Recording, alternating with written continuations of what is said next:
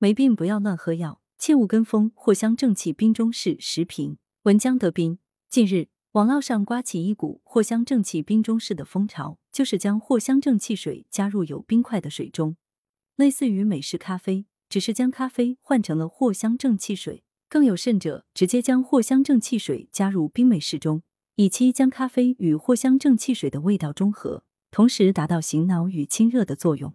上述配方公开后，引来众多模仿。医生建议勿跟风藿香正气冰中式，话题也冲上热搜。八月二十九日，《每日经济新闻》是药三分毒，没病不要乱喝药。将藿香正气水与咖啡、冰水混搭。调和为一款所谓的藿香正气冰中式，试图达到醒脑、清热、解暑的效果。看似完美的中西搭配，在网络上掀起模仿风潮后，却遭到医生的反对。道理很简单，藿香正气水是药，有副作用，有严格的适应症，不能随意当成饮料乱喝。藿香正气冰中式是仿照冰咖啡的做法，把藿香正气水掺入冰水、冰咖啡里，但是在藿香正气水的说明书里。已经注明服用时应忌生冷。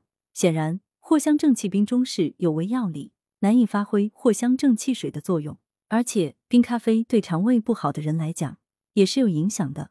如果同时服用藿香正气水，可能会增加肠胃负担，导致胃肠道发生短期痉挛，出现呕吐的症状。至于藿香正气水的副作用，更是需要消费者警惕的。根据医学研究资料显示，少数人服用藿香正气水后。会出现过敏性皮疹、过敏性紫癜、过敏性休克、心跳过速等多种不良药物的反应。